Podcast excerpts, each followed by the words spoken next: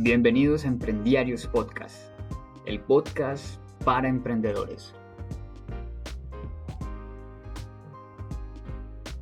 Hoy nos acompaña Karen Plazas, una mujer oriunda de Tuluá, Colombia, actualmente radicada en Cali, enamorada de la salsa, de la innovación, del emprendimiento y de la pasión por vivir. Mi nombre es Ángel Jarrín y para mí es un gusto que estés escuchando nuestro primer episodio. Bienvenidos.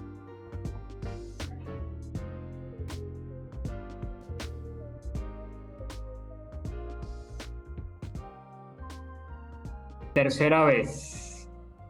Tercera vez grabando este podcast.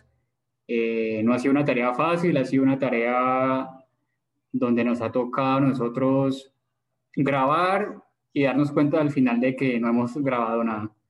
la tercera es la vencida, la tercera, es la vencida, dicen por ahí. Correcto. Nada, no, pues primero darte las gracias eh, nuevamente por este espacio. Ya sé que las preguntas eh, las tienes un poquito interiorizadas, voy a tratar de variar la dinámica que veníamos trabajando, así sea nuestro primer podcast, para que pues podamos variar, ¿sí? ¿Sí? Para que sea algo como más, más chévere, ¿vale? Eh, antes de iniciar, pues ya hay como la presentación tuya de que eres una persona súper apasionada por la vida. Quisiera que, que, nos contaras, Karen, realmente quién es Karen Plazas, porque pues lo que yo digo es lo que yo veo en ti, pero pues qué mejor que tú misma nos cuentes quién es Karen Plazas y, y cómo llega al mundo empresarial. Bueno, mira que me hiciste esa pregunta, Ángel, y recordé un ejercicio que nos hicieron en la universidad. Yo estoy en la Universidad de ICESI, en una materia que se llamaba creatividad. Y nos dijeron, diga quién es cada uno, pero no diga su profesión, no diga su edad, no diga su nombre. Diga usted qué es. Es una pregunta como muy, muy confrontadora, ¿no? Sí, claro, porque uno dice, bueno, si yo no soy mi profesión y soy, por ejemplo, mi rol en la familia, eh, si no soy madre, hija, esposa, bueno, lo que sea. Entonces, ¿qué soy? Y recuerdo mucho que nos lo hicieron escribir en una tarjeta de presentación porque la idea era eh, que fuera nuestra tarjeta de presentación y que se lo compartiéramos a más personas. Y yo escribí que Karen Plazas era un rayo de luz. la más convencida, ¿no? Pero en realidad puse que era un rayo de luz y dibujé un solecito, recuerdo, porque eh, me gusta llenar de energía a las demás personas, eso me encanta. Me encanta eh, compartir mis experiencias o compartir mi conocimiento para que las demás personas se inspiren y hagan y crean y creen, ¿no? Que, que, seamos creadores. Entonces, pues eso soy.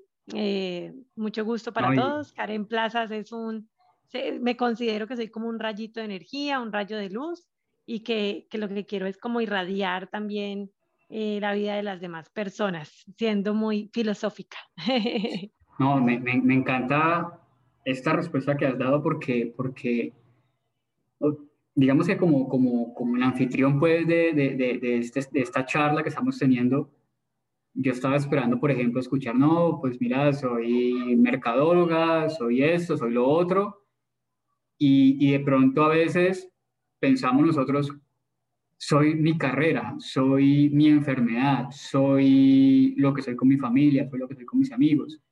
Pero a veces creo que también va más allá y, es una pregunta que, que, cada día debemos hacernos, ¿no? Como que realmente quién soy. Y, adicional a eso, como cuál es mi propósito con ese quién soy actualmente.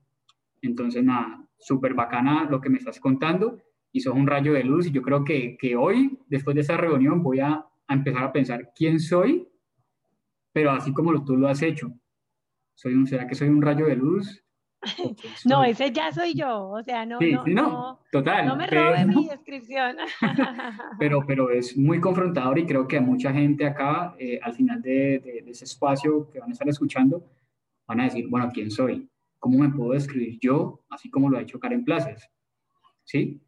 Me parece, me parece brutal y creo que esa definición que tú das y como la describes, dices, soy un rayo de, soy un rayo de luz y después describes el significado de ese rayo de luz, te ha llevado digamos, considera, considero yo, te ha llevado muy lejos en lo que es tu carrera profesional y además personal. Entonces, digamos que ya partiendo de eso, eh, Karen, eh, sí me encantaría que de pronto nos contaras, a partir de esa descripción que nos das, cuál ha sido tu trayectoria para llegar, digamos que al punto de eh, quién es Karen como emprendedora y como empresaria y qué puede enseñar. Pero si quisiéramos, digamos en mi caso yo, y también sé que los oyentes, ¿cuál ha sido tu trayectoria? ¿Cuál ha sido tu experiencia en todo tu camino en la vida y en tu corta edad? Porque sé que sos una mujer bastante joven. Sí, eso iba a decir. Pues bueno, primero, yo no me siento en la cima, siento que estoy desarrollándome y estoy aprendiendo día a día, ¿sí?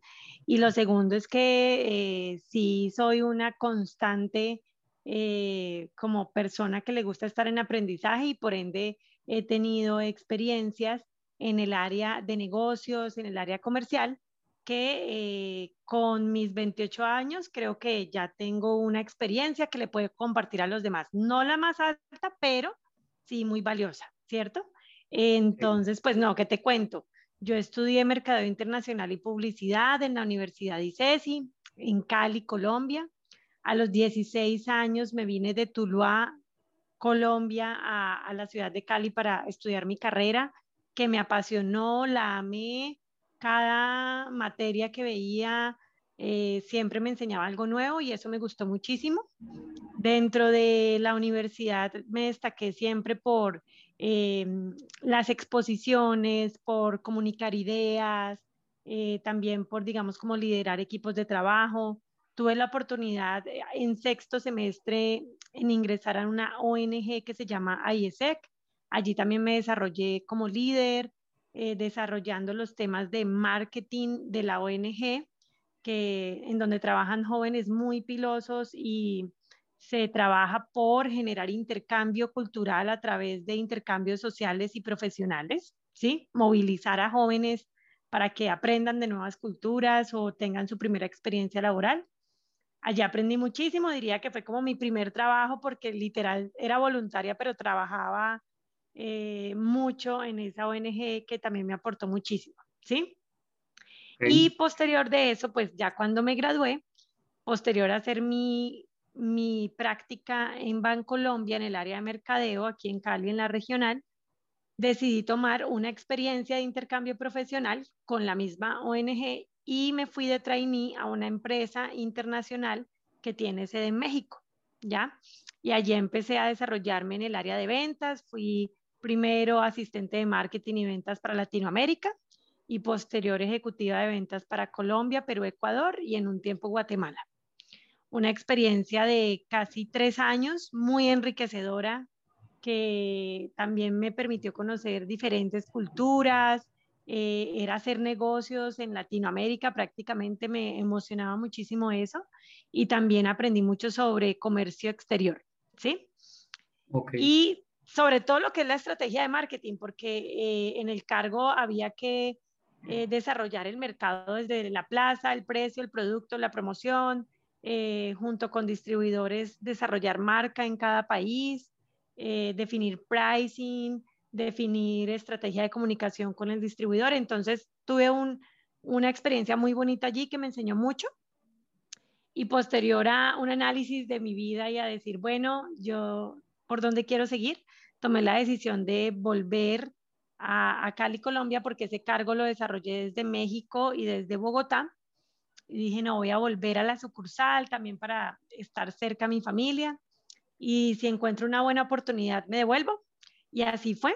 Ahorita estoy trabajando con Celsia, que es la empresa de energía del grupo Argos.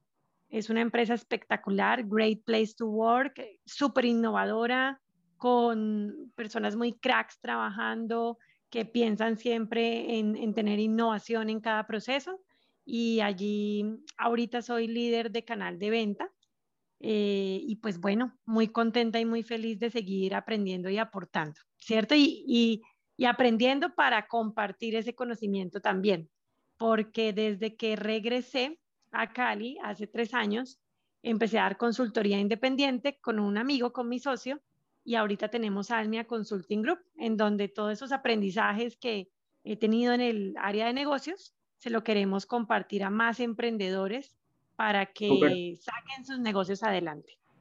Mira que eh, mencionaste ahorita cuando, cuando contaba la historia de Celsia o, o tú, lo que llevas en Celsia, la gente que has conocido, mencionar, hiciste mención de una palabra que es crack. Hay gente muy crack trabajando allá. ¿sí? Yo te hago una pregunta, por ejemplo, o sea, yo personalmente te conozco a vos y yo soy de los que digo, Karen es una crack en, este, en, en el ámbito en el que ella trabaja. ¿sí? Siempre lo he pensado y, no es por echarte flores acá porque tengamos una relación de amistad de hace un tiempo, no por eso, pero digamos que, que te considero así. Pero digamos, ¿qué le podría decir en ese momento Karen Plazas a una persona que tal vez tenga las capacidades para estar en una empresa donde hay muchos cracks, pero que no tenga confianza en sí mismo?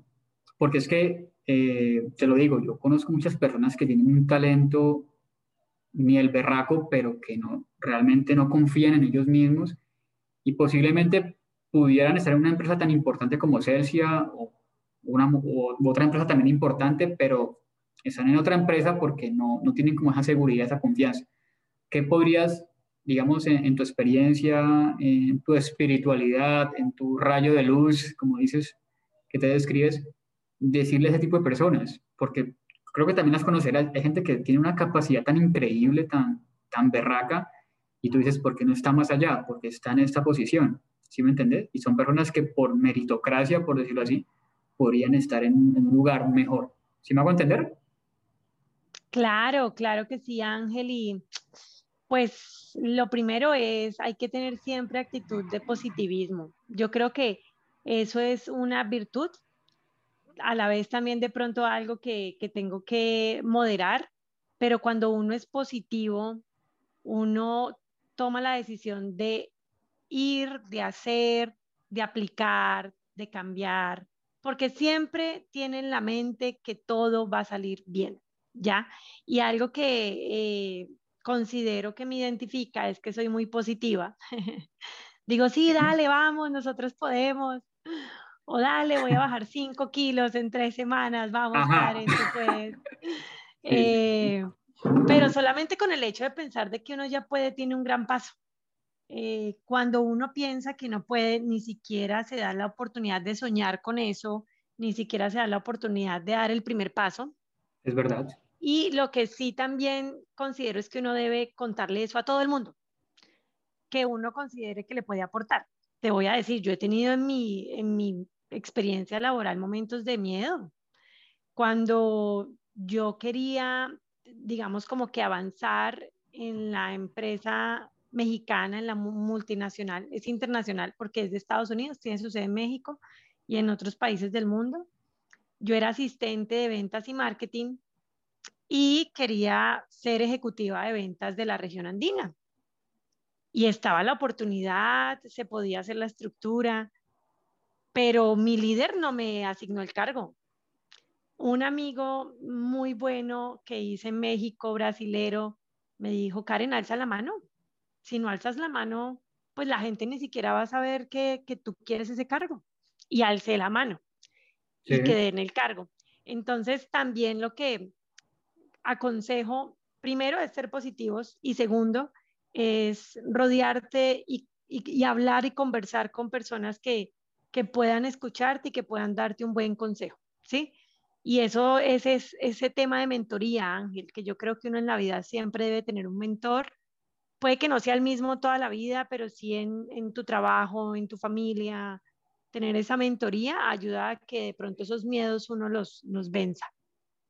Sí, eso es, eso es, muy, eso es muy cierto, pero a veces eh, esa palabra de mentor puede confundir un poco, ¿no? Yo, yo siempre cuando digo mentor, yo pienso en, es una, en una persona que a mí en lo personal me inspira y que sea cercana a mí.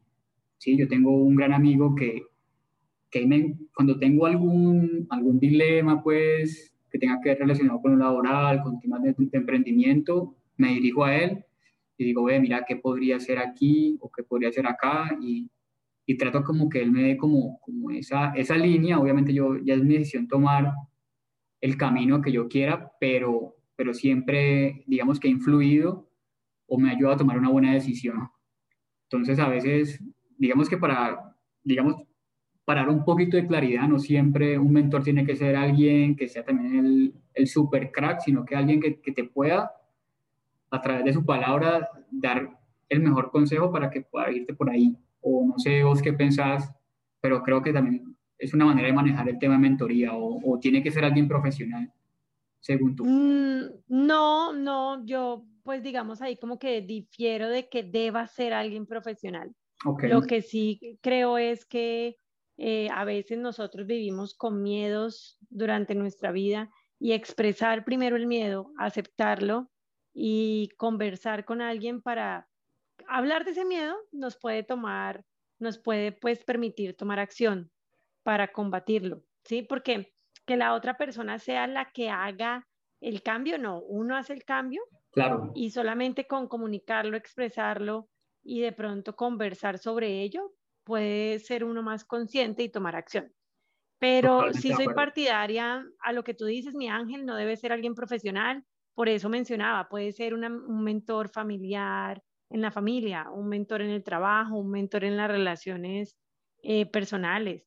Puede hoy ser un amigo, un familiar, pasado mañana puede ser alguien profesional, pero el punto es, no nos quedemos callados, ¿ya? Conversemos con alguien de esos miedos que nos, que nos agobian o que nos tienen pensando si lo hago o no lo hago, y de pronto allí vamos a encontrar la respuesta.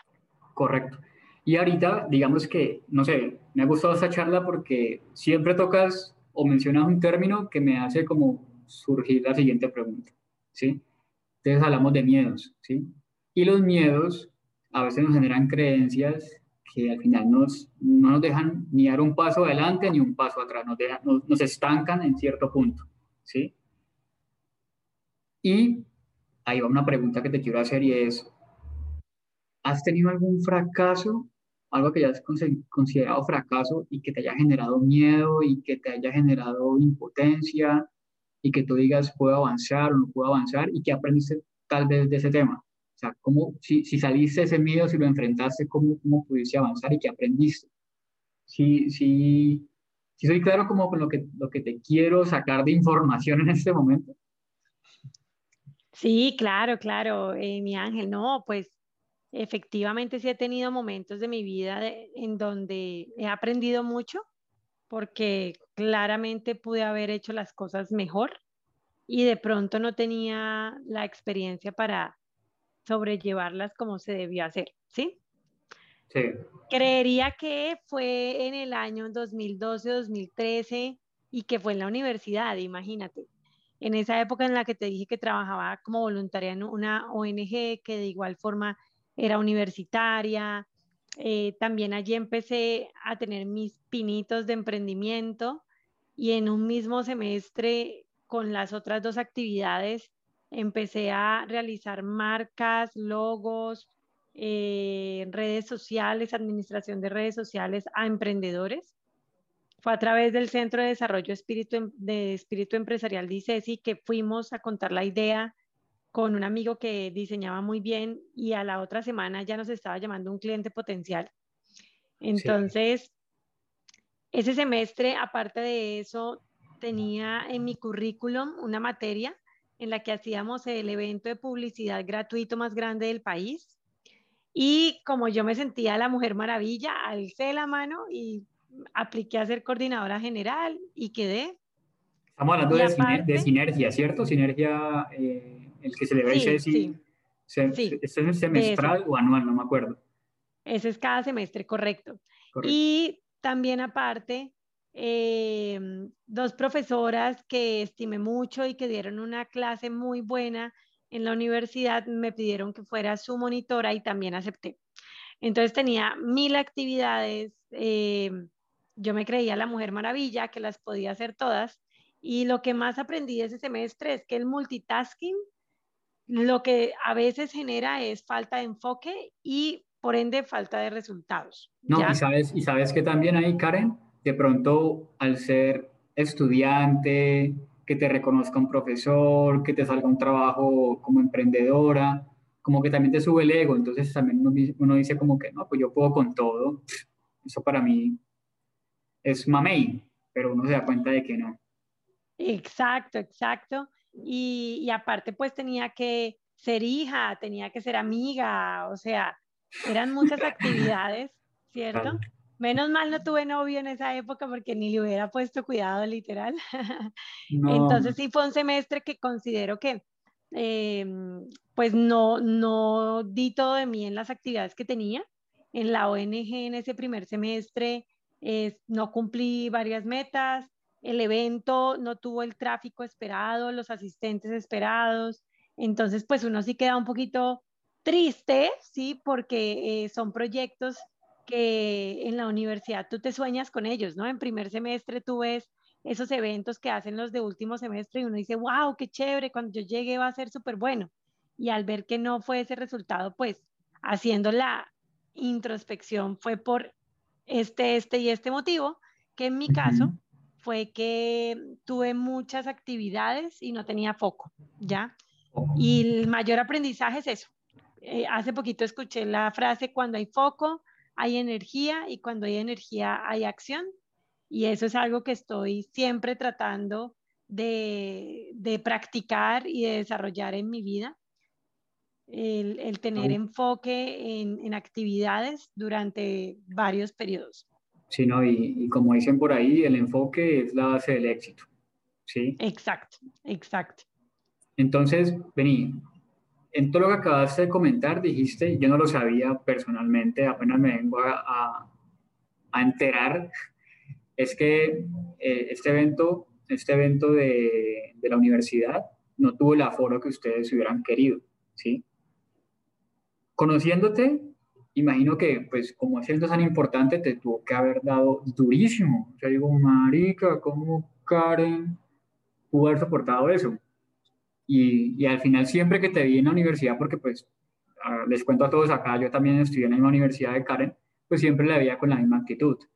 Entonces acá siempre hay como un tema que, que, es lo que yo, digamos, más admiro de Karen, es como es, ese tema de la inteligencia emocional, que Karen dice, sí, mantengo positiva, no sé qué, pero cuando yo sé que a cualquier persona, en el momento de que algo que es tan importante, que es tan significativo para la carrera de uno, no sale como uno espera, sé que hay un impacto emocional muy fuerte y yo creo que te tuvo que haber pasado en ese momento. Y si te pasó, ¿cómo le diste manejo? ¿Cómo, cómo fue tu, tu gestión emocional para poder, digamos, sobreponerte a eso y seguir adelante? Porque hay gente que se queda como en el viaje, como que no, perdí, entonces fracasé, fracasé, fracasé y, y puede que se quede ahí, ¿sí? Entonces, ¿qué, ¿qué hiciste vos a nivel personal y espiritual, diría yo, para poder salir de eso? Porque estoy completamente seguro de que pudo, que, que pudo, haber sido, pudo haber tenido un impacto muy fuerte en ti?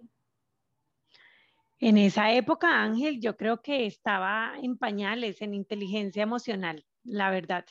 Eh, recuerdo que en ese semestre como lloré como dos o tres veces porque, pues bueno, también de pronto no se dieron otras cosas o estaba saturada de tiempo bueno, etcétera, etcétera, ¿no? No solamente por el evento, sino por, digamos, las otras actividades, ¿cierto?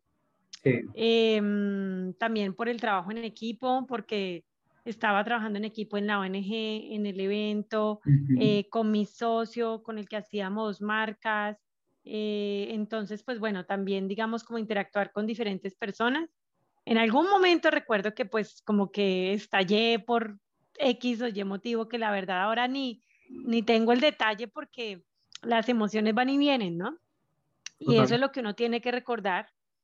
Y diría que posterior a mi trabajo en, en México, fue que yo considero que soy una persona que sí administro mejor mis emociones, porque eso es de práctica, ¿no? Nos lo deberían enseñar en el colegio, nos deberían enseñar a que en el colegio nos pongan con mucho frío o mucho calor en un cuarto y que no nos podamos quejar, literal, porque eso es hacernos personas eh, fuertes mentalmente y uno tiene que aprender a ser fuerte mentalmente en el trabajo, más que todo también yo, yo voy a decir algo acá, las mujeres por naturaleza somos más emocionales. Hace poquito veía un video que estudiaba el cerebro del hombre y de la mujer y efectivamente la mujer tiene em, conexiones que hacen que sea más emocional, ¿sí? Y en el trabajo uno tiene que ser tranquilo porque lo que uno tiene que hacer es solucionar problemas y siempre van a haber problemas, para eso lo contratan a uno. Entonces, en esa época, efectivamente sí pude tener de pronto mis momentos, de pronto tú no me viste y, me viste pues sonriendo, pero, pero considero que la inteligencia emocional es algo que es muy importante, que se tiene que trabajar, que también para emprendedores eh, o personas que trabajan en grandes empresas o en medianas empresas es primordial porque la inteligencia emocional nos permite trabajar bien en equipo, ¿sí? No enfocarnos en la persona, en la, en la emoción, sino enfocarnos en el proceso y en el trabajo. Y bueno, ya, ya digamos, considero que, que nada, que eso lo hace la práctica y que también debo seguir desarrollándolo siempre, todos los días. Sí, no, súper importante y, y, como tú dices, es algo que debería realmente enseñarse en los colegios. Eh, y digamos que yo hablo de alguna experiencia personal, eh, no sé, peleé con mi novia, entonces estoy triste, llego al trabajo y se nota pues, y todo el mundo lo nota, ¿qué te pasa? Entonces es muy bueno uno tener esa capacidad de, de, manejar esos problemas que no tienen nada que ver con el trabajo en otra parte, ¿sí? Y ser productivo en lo que estás haciendo, que porque, porque al final en una empresa como tal, si eres empleado, para eso te pagan, para producir, para salir adelante y para sacar las cosas adelante, no para, para llevar tus problemas allá. Así suene feo, pero pues es la realidad que, de todo el mundo. Te hago una pregunta, Karen, y y creo que es una pregunta que en algún momento habremos hablado en un café, en una reunión de amigos, y es, ¿qué libro nos puedes recomendar? Porque digamos que yo veo que vos sos una persona muy capaz, ya nos has contado experiencias, o una persona positiva, entonces yo digo, bueno, pues si es positiva, ahora leo muchos libros de positivismo, de crecimiento personal, no sé, y pues sería muy bueno que de pronto nos pudiera indicar qué libros has leído, incluso si, si, si hay algún podcast que tú nos puedas recomendar, también súper genial para que la gente vaya y los escuche y, y pues se, empieza a nutrir de información realmente valiosa. Entonces sí, te quiero hacer esa pregunta también porque pues eh, como que según todos los emprendedores, los empresarios así súper famosos que todos conocemos, una de las bases que tienen ellos es nutrirse de libros, leer de otros que saben más que ellos. ¿sí? Entonces, eh, quisiera que nos contaras acerca de ese tema. ¿Qué libros nos puede recomendar? También podcasts que son, son también una muy buena herramienta. Em, bueno, no soy la mejor lectora. Ok. Ahí hago esa pequeña, esa pequeña cuña. Estoy tomando el hábito de leer precisamente con un libro que se llama El poder de los hábitos. me acerqué a la Librería Nacional en diciembre a comprarle libros a mi familia de regalo de Navidad y vi uno que se llama la metodología Lean Startup, que es una metodología que estudié en un certificado sobre emprendimiento que hice, pero no me leí el libro, ya, o sea, estudié la metodología con un profesor, entonces yo lo vi y dije, ay, quiero leérmelo. Y al lado estaba el libro El poder de los hábitos. Y como soy mala lectora, dije, primero para disfrutar de un buen libro tengo que tomar el hábito de leer, porque la verdad tomaba un libro, lo dejaba a la mitad, creo que es por mi personalidad que me gusta ser rápida, que me gusta eh, ir al grano y a veces cuando un libro da muchas vueltas, cuando es muy detallista, me aburre y lo dejo. ¿Ya? Eh, y no me arrepiento de eso, pero de pronto sí me arrepiento de perderme de buenos libros por no tener ese hábito. Entonces, ahorita estoy leyéndolo, me encanta, se llama El poder de los hábitos, buenísimo. Te explica qué es un hábito, cómo se crea en tu mente, cómo lo puedes reforzar, cómo refuerzas la fuerza de voluntad. Eh, habla mucho sobre estudios de la Universidad de Stanford en la fuerza de voluntad y, y yo ahí digo, uno debe estudiarse más. la fuerza de voluntad, la inteligencia emocional, todo uno lo puede entrenar. Nadie nace aprendido. Y por eso me parece muy importante, eh, pues nada, compartir así libros como tú lo estás diciendo, porque hay que aprender de los que saben y este libro lo recomiendo mucho para los que quieran inculcar hábitos en su vida. Aquí lo estoy buscando en Google y es El poder de los hábitos por Charles Duhigg, ¿se llama él? Sí, sí, exacto, se llama Charles Duhigg, El poder de los hábitos. Y pues bueno, esa es mi primera recomendación. Mi segunda recomendación eh, no es un libro, sino que es un podcast, se llama 13% Pasión por el Trabajo. Brutal, escuchado.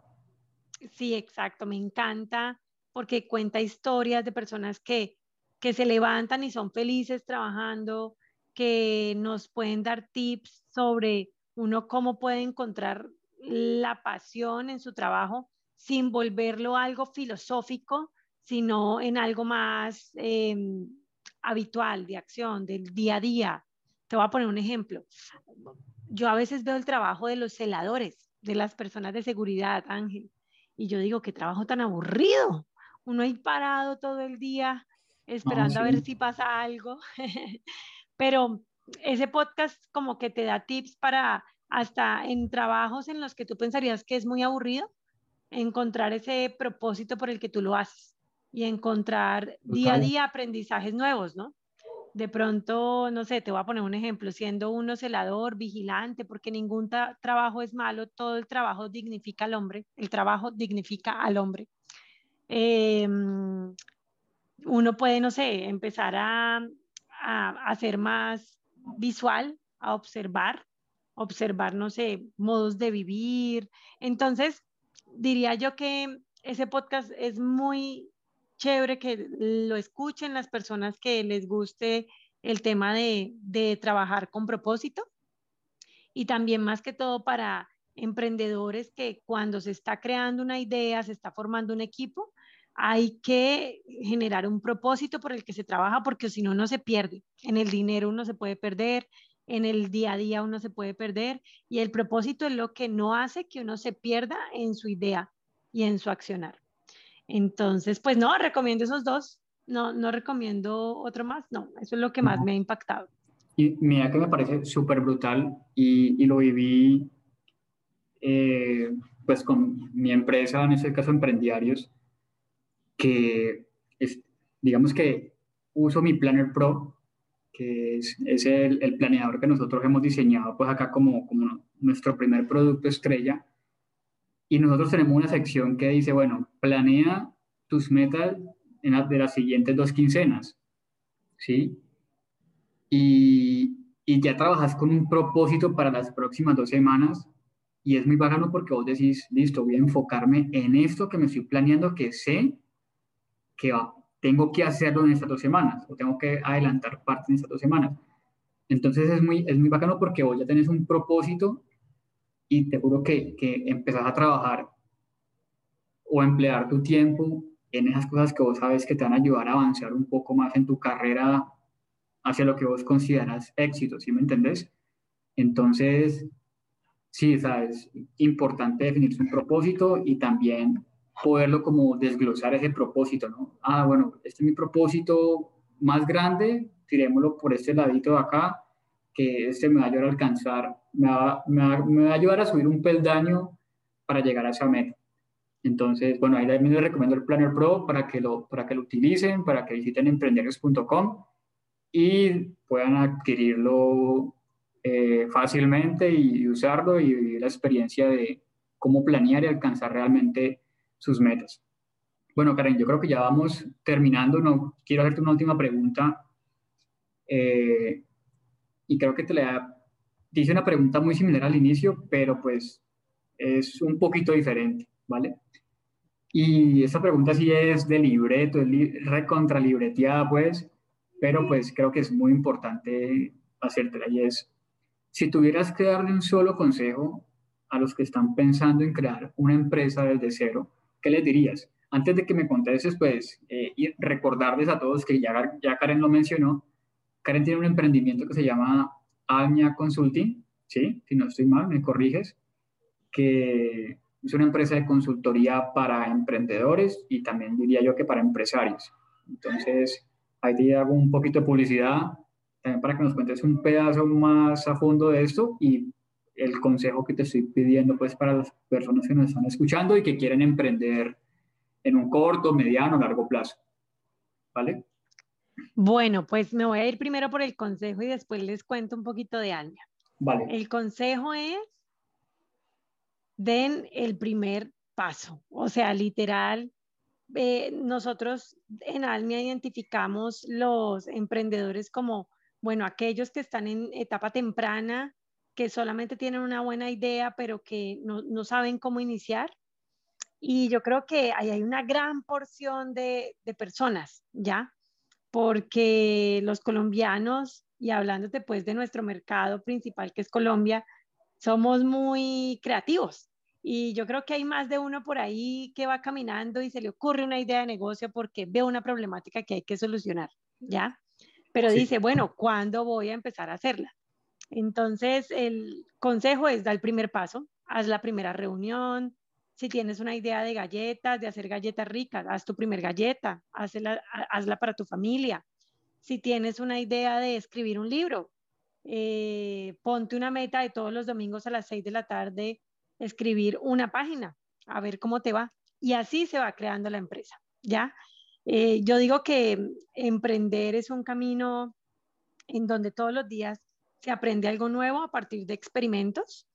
Eh, a mí este tema me apasiona muchísimo, por eso estudié emprendimiento e innovación hace poquito en un curso certificado y, y allí como que entendí de que no es solamente tener una idea y ponerla en marcha y ya, sino que es todo un mundo de teoría en los negocios, ¿ya?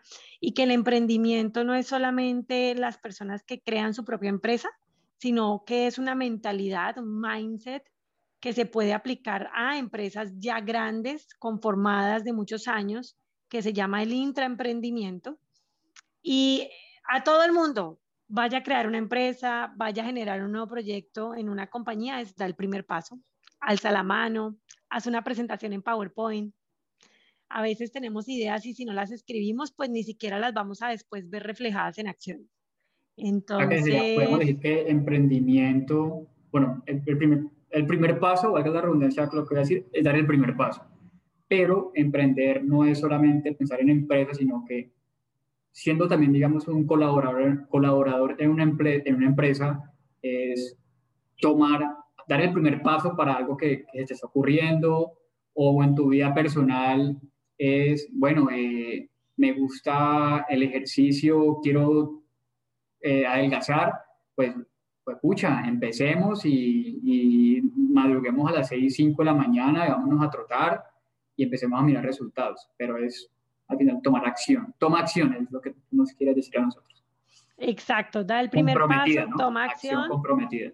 Sí, Sí, sí, sí. Y, y, ese es como el primer consejo, ¿no? Porque de ahí se vienen muchos otros consejos. Darle continuidad a la acción, que viene una palabra muy poderosa que son los hábitos. Eh, ser resiliente, perseverar, eh, ser innovadores. Vean que ahorita con la pandemia muchas personas que tenían, no sé, negocios que dependían del el turismo, de, digamos, el sector de los alimentos en cuanto a restaurantes que dependían de puntos de venta físicos, decían, no, pues vamos a quebrar. Muchos otros vieron en, en, digamos, como que en esta fase que estamos viviendo loca, porque yo creo que es como un momento loco de nuestras vidas, eh, vieron oportunidades, desarrollaron su ecosistema digital, empezaron a atender los clientes eh, por venta remota, por celular, por WhatsApp, por llamadas. Entonces, el primer consejo es dar el primer paso y tomar acción. Pero ahí se vienen muchos otros que hacen que una empresa sea exitosa, como el tema de los hábitos y de la resiliencia. Entonces, no, si quieren más consejos, aquí ya viene mi cuña publicitaria pueden ingresar a almia.com.co. Ahí pues tenemos un proyecto muy lindo con un socio que venimos trabajando hace tres años en consultoría. Nos apasiona el tema de educar, de compartir experiencia, de compartir conocimiento. somos dos locos que queremos a emprendedores, empresas y profesionales ayudarlos a crecer sosteniblemente, porque creemos que el crecimiento sostenible desarrolla comunidades y pues bueno, dédense una miradita por allí para que vean los programas que tenemos, que de seguro si tienen una idea de negocio, si creen que su empresa eh, puede llegar a otro nivel o si son profesionales buscando escalar en su carrera profesional, allí van a encontrar una solución, ¿vale? Brutal, ¿no? Ya mismo te escribo por, por la página para que me atendas a mí. bueno, Karen, no, eh, antes que nada, pues siendo la tercera vez que ya hacemos ese proceso. ¿La tercera? La tercera es la vencida. La tercera es la vencida y darte las gracias por, por el espacio.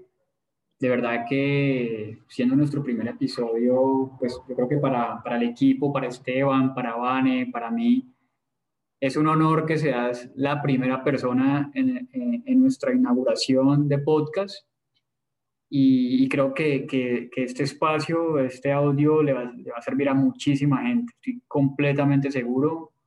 Eh, soy un admirador tuyo eh, por tu manera de ser, por tu manera de trabajar, por tu manera de comportarte con las personas y, nada, nuevamente gracias y, antes pues, de despedirnos quiero lanzar una frase que va muy alineado con lo, lo, que estuvimos hablando y es, eh, es el secreto del éxito, es una, es una frase de John Maxwell y es el secreto de tu éxito lo determina tu agenda diaria.